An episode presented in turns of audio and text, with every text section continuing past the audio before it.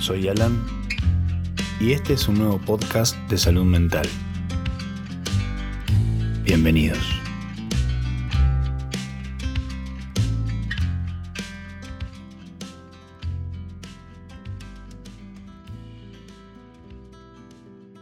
¿Alguna vez lograste algo que sentías que no merecías? Como puede ser conseguir un trabajo en la empresa que siempre te gustó, o al fin recibirte la carrera que siempre quisiste, o incluso algo más simple, como sacar una buena nota en un examen. En el momento estás emocionada, emocionado, feliz, pero con el paso del tiempo empezás a pensar, ¿realmente me merecía esto? Te volvés sospechoso de todo pensando que tal vez era un chiste y sos el único que se lo está perdiendo. O te volvés tan paranoica, tan paranoico que te escondes atrás de una máscara, por miedo a que alguien se dé cuenta que sos un fraude. Si es así, este es un fenómeno común, conocido como el síndrome del impostor. Y no estás sola ni solo en ese sentimiento. Muchos de nosotros tenemos experiencias similares a eso, ya sea en la escuela, en el trabajo, en el campo o en la casa. Estoy acá para hacerte saber de ese fenómeno, para que puedas reconocerlo y no pasarlo por alto en el futuro. Llamarlo síndrome es minimizar lo universal que es. No, no es una enfermedad o una anormalidad, y no está necesariamente ligado a la depresión, a la ansiedad o la baja autoestima. ¿De dónde vienen esos sentimientos de fraude?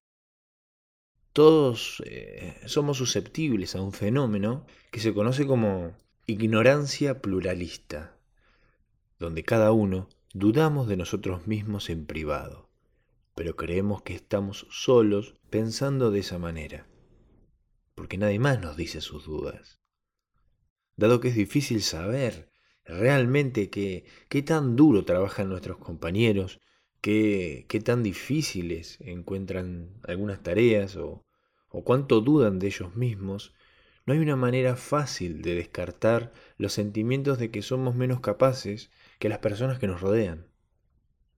Hay cuatro comportamientos que inician el efecto bola de nieve del síndrome del impostor y que te hacen dudar de tus propias habilidades y logros. El primero, el primer comportamiento implica actividad y trabajo duro. Aunque estos son rasgos comunes de cualquier persona perseverante, la persona que sufre el síndrome del impostor trabaja incansablemente por miedo a ser descubiertos como un fraude. Así que tratan de ponerse al día con el nivel de rendimiento que creen que la gente espera de ellos. Entonces, eh, un círculo vicioso empieza con el miedo a ser descubierto como un farsante, lo que lo conduce a un exceso de trabajo que lleva a la aprobación temporal de sus superiores, que la persona no termina creyendo y así se repite de nuevo. 2. El segundo comportamiento se, se centra en, el, en tener un sentido de falsedad. ¿Qué significa esto? Bueno, esto es lo que significa que llevan una máscara no, no hablan de sus verdaderos sentimientos o ideas. Eh, en lugar lo que hacen es decir lo que creen que sus superiores o compañeros de clase quieren escuchar o esperar que digan. La persona que sufre del síndrome apoyará las ideas de otra persona y minimizará sus propias habilidades. Esto le permite creer al, al impostor que nadie puede criticarlos o estar disconformes con él porque, bueno, son comprensivos, agradables, condescendientes, o sea, dicen siempre que sí y no ponen ninguna resistencia. 3. El tercer comportamiento implica eh, usar el encanto y la percepción para ganarse el favor de sus superiores. El impostor quiere, quiere ser reconocido por sus profesores o entrenadores como un alumno estrella, entonces atan esa máscara más fuerte todavía y tratan de ganarse sus corazones. Quieren, quieren ganarse el apoyo y la tranquilidad destacando las habilidades de los superiores, con la esperanza de que eso le ayude a ganar confianza en sus propias habilidades. Desgraciadamente, después de que el impostor reciba la validación, va a empezar a cuestionar sus habilidades pensando que la, que la validación fue dada por su encanto y buenas habilidades de actuación y no por su intelecto y la capacidad. Así, otro círculo vicioso de buscar seguridad y confianza de diferentes superiores deja al impostor inseguro de sus propias habilidades o talentos. El cuarto comportamiento es el impostor evitando mostrar confianza. La, modestia es su mejor política en este caso. Es un verdadero impostor acá.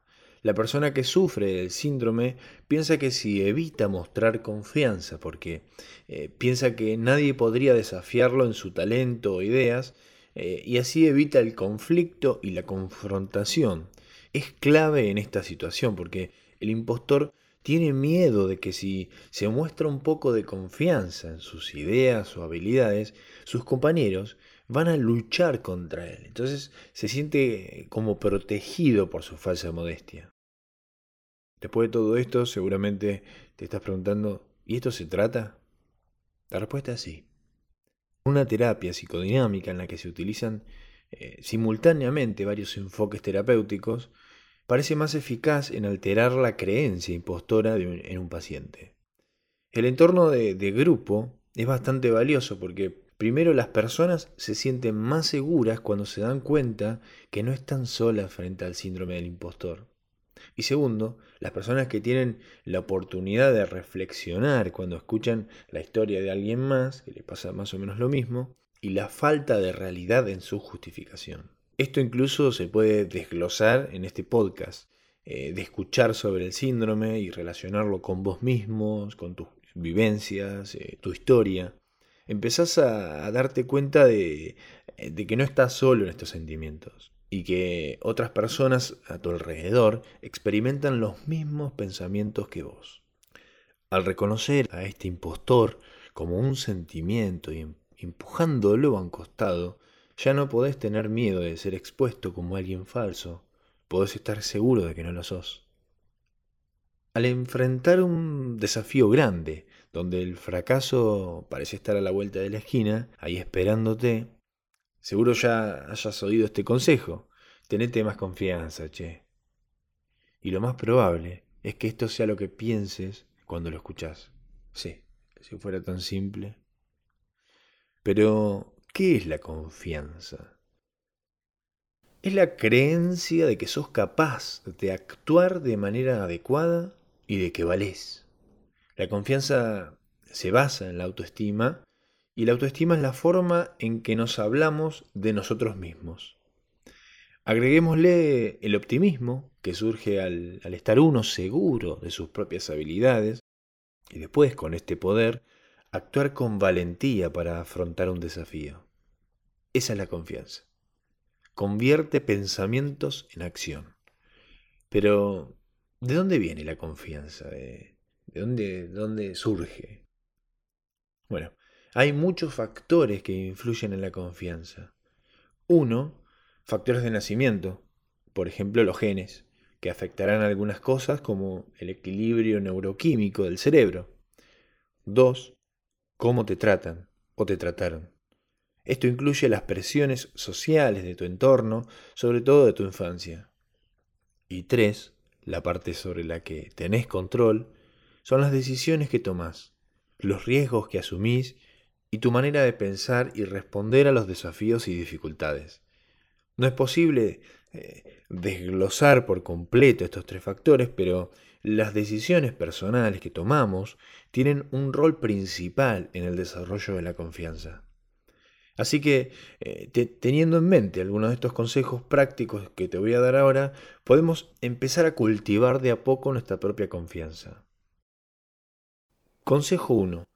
Una solución simple y rápida. Hay algunos trucos que pueden dar una inyección de confianza inmediata, más que nada en el, corto plazo. Imagínate con tu éxito cuando estás empezando una tarea difícil. Imagínate haberlo logrado.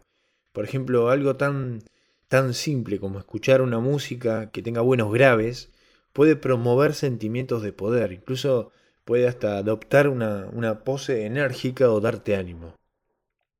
Consejo 2. Empezá a creer en tu capacidad de mejorar. Si buscas eh, un cambio a largo plazo, reflexiona acerca de, de cómo pensás sobre tus capacidades y talentos. ¿Pensás que nacés con ellas como el corazón o que pueden desarrollarse como si fuera un músculo? Estas creencias son, son importantes porque pueden incidir en tus acciones, sobre todo al enfrentar dificultades o problemas.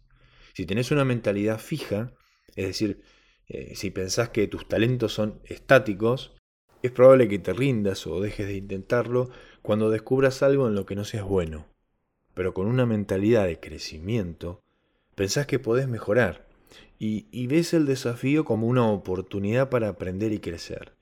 La neurociencia eh, apoya la mentalidad de crecimiento. las conexiones cerebrales se hacen más fuertes y crecen con el estudio y la práctica.